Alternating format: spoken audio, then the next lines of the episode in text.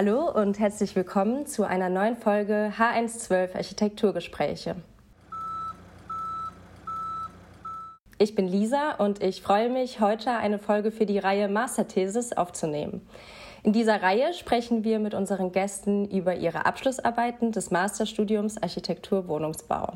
Die Themen dieser Masterarbeiten wählen die Studierenden eigenständig aus. Diese entstammen den architektonisch-gestalterischen, technischen wohnungswirtschaftlichen, gesellschaftspolitischen und soziokulturellen Themenfeldern des Wohnungsbaus und der Wohnungsbauentwicklung. Sie sind Motivierungs- und Planungsstrategien für nachhaltige Entwicklung von Wohnungsbauobjekten. Denn es sind eben diese Zwischenräume, die unseren Wohnraum erst zum Lebensraum machen. Das Feierabendbier auf dem Laubengang, der morgendliche Kaffee auf dem eigenen Balkondschungel, die Erdbeerernte auf der Dachterrasse oder einfach der Plausch mit dem Nachbar am Briefkasten im Eingangsbereich.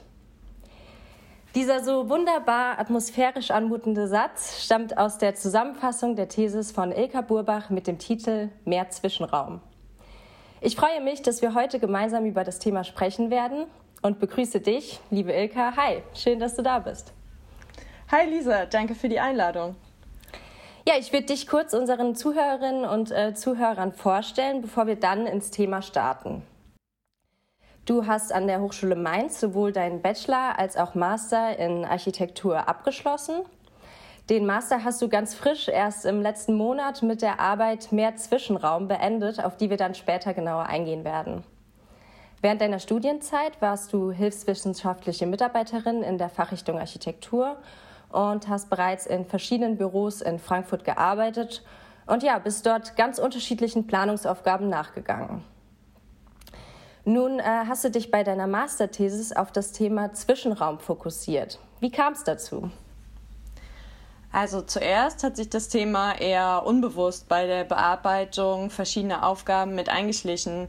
Ich glaube, ausschlaggebend war aber vor allem die Exkursion mit unserem Masterstudiengang in die Schweiz, die wir ja glücklicherweise im letzten Sommer noch durchführen konnten. Hm. Bei vielen der Wohnbauprojekte, die wir dort gesehen haben, nahmen Zwischenräume eine wichtige soziale, ökonomische oder ökonomische, also nachhaltige Rolle ein und kreierten einen enormen Mehrwert daraus haben sich dann eben für mich grundlegende Fragen gestellt. Also zum Beispiel, in welcher Form sich Zwischenräume in unserem Wohnumfeld dann manifestieren und ob sie einen wertvollen Beitrag für die BewohnerInnen sowie einer nachhaltigen Stadtentwicklung darstellen können oder vollkommen unvereinbar mit den Zielen einer kompakten, dichten Stadt sind. Okay. Ähm, du verwendest den Begriff Pluralisierung von Lebensstilen. Wenn wir jetzt davon ausgehen, dass äh, diese als Ausgangslage deiner Analysen und des späteren Entwurfs zu betrachten ist, ähm, wie baut sich dann deine Arbeit inhaltlich auf?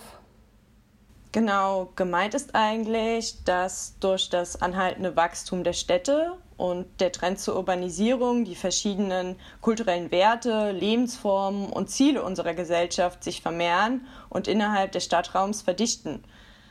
Das entsprechend dichtere Nebeneinander führt dann dazu, dass Funktionsräume unterschiedlicher Nutzung und Privatheit eben immer näher zusammenrücken. Oft sind mhm. es dann gerade die wohnungsnahen Außenräume oder eben Zwischenräume, die im Rahmen dieser Verdichtung beschnitten, vernachlässigt oder sogar gar ganz aufgelöst werden.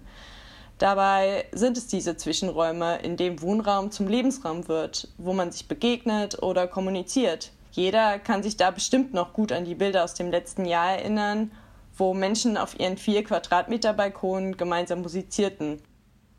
Ja, voll. Und wenn wir, und wenn wir an die Problematik der Überhitzung der Städte und auch der Klimakrise denken, leisten diese Zwischenräume auch hier einen Beitrag als grüne Schnittstellen und Gartenersatz. Hm. Und vielleicht sind es diese nachhaltigen Zwischenräume auch, die das Nebeneinander dieser eben pluralisierten Lebensstile überhaupt erst ermöglichen kann. Okay. Ähm, zum inhaltlichen Aufbau beginnt die Arbeit dann wirklich erst einmal mit der theoretischen Auseinandersetzung und geht der Frage auf den Grund, welche historische Bedeutung Zwischenräume in den verschiedenen Baukulturen, also zum Beispiel der westlichen oder japanischen Bautradition, überhaupt seither hatte. Anschließend wird dann die Brücke zur Gegenwart geschlagen und heutige Morphen des Zwischenraums untersucht, ähm, hinsichtlich ihres ökologischen oder soziokulturellen Potenzials. Mhm. Daraus lassen sich dann zwischenräumliche Planungsprinzipien oder vielleicht besser Werkzeuge ableiten, deren differenzierte Wirkung und Zweckmäßigkeit anhand von gebauten Fallbeispielen analysiert werden sollten. Okay. Und abschließend kommt dann eben die Fallstudie, die dann die entsprechenden Entwurfsbausteine exemplarisch in einem eigenen Entwurf zur Anwendung bringt und sie als ganzheitlich nachhaltiges Potenzial des Wohnens aktiviert. Mhm. Ähm, in einer der ersten Folgen unseres Podcasts referiert Kerstin Molter über Architektur und Raum, in der sie unter anderem ähm, den Begriff Raum definiert. In deiner These schreibst du über die Morphologie des Zwischenraums. Dies, das Wort ist gerade auch schon gefallen. Also etwas zwischen Außen und Innen. Kann man das so verstehen? Also was ist mit Zwischenraum genau gemeint? Vielleicht möchtest du das kurz definieren. Allgemein beschreibt Zwischenraum ja einen Abstand zwischen zwei Dingen oder zeitlichen Vorgängen oder auch Tätigkeiten. Also eigentlich eine unbestimmte oder indifferente Zone des Übergangs.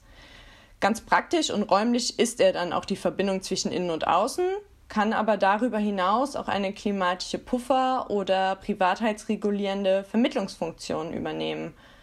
Zwischenräume sind dabei nicht statisch, sondern als dynamischer Spielraum, teilweise eben zwischen zwei Polen zu begreifen, der sich in seinen Ausprägungen formen und adaptieren lässt.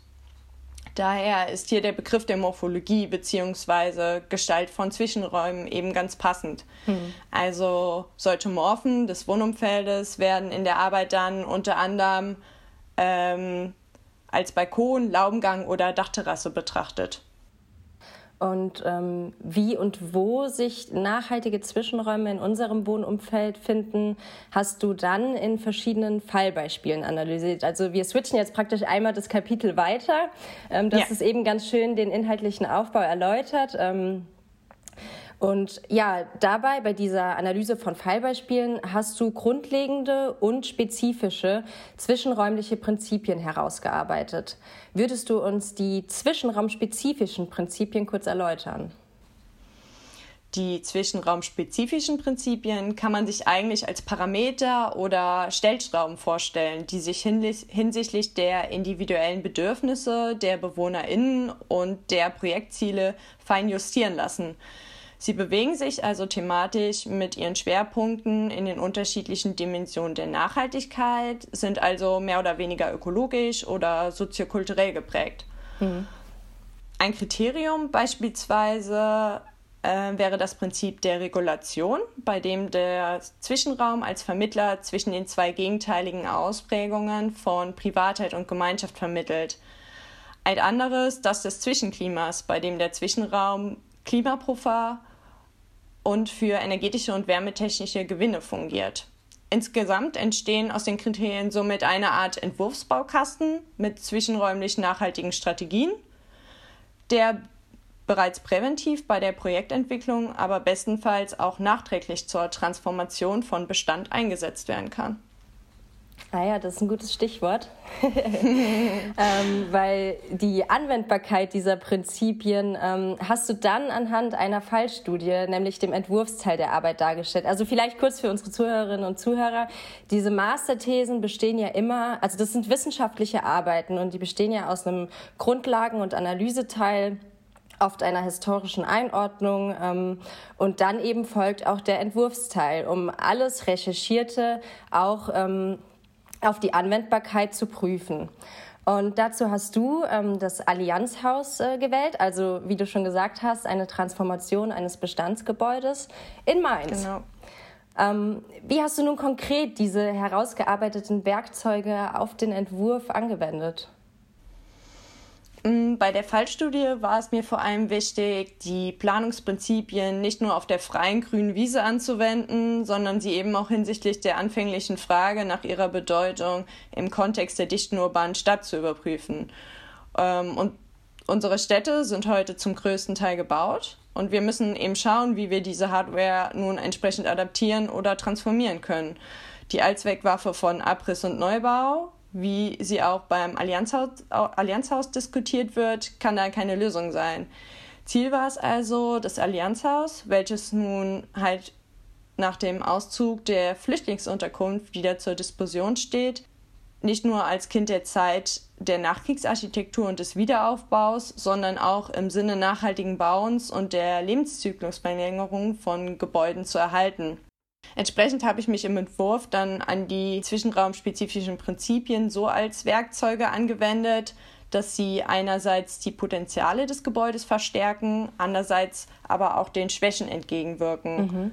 Beispielsweise wurde das enorme Potenzial der umlaufenden auskragenden Dachfläche sowie des Staffelgeschosses genutzt, um fehlenden wohnungsnahen Außenraum zu erzeugen. Um die notwendigen Maßnahmen zur energetischen Sanierung der Außenhülle zu reduzieren, wurden in Abhängigkeit der Gebäudeausrichtung klimatische Zwischenräume wie Wintergarten oder Laubengangzone vorgesehen, und wichtig war mir auch, die öffentliche soziokulturelle Erdgeschosszone zu bewahren. Die ja jeder von uns kennt. genau, eben. Also jeder kennt sie wahrscheinlich aus den späteren Abendstunden mal. ähm, ähm, genau, aber gleichzeitig musste darum die Lärmproblematik mitgedacht werden, Klar, ähm, ja. die mit einer Wohnfunktion eben in Übereinstimmung gebracht werden muss. Mhm. Und ähm, entsprechend habe ich so die Privatheit horizontal geschichtet. Sie nimmt mit der Geschossigkeit zu. Okay. Und entsprechend werden geteilte Bereiche und offeneres Wohnen im ersten Obergeschoss eingesetzt als Puffer und eben als Reaktion auf diese Lärmproblematik.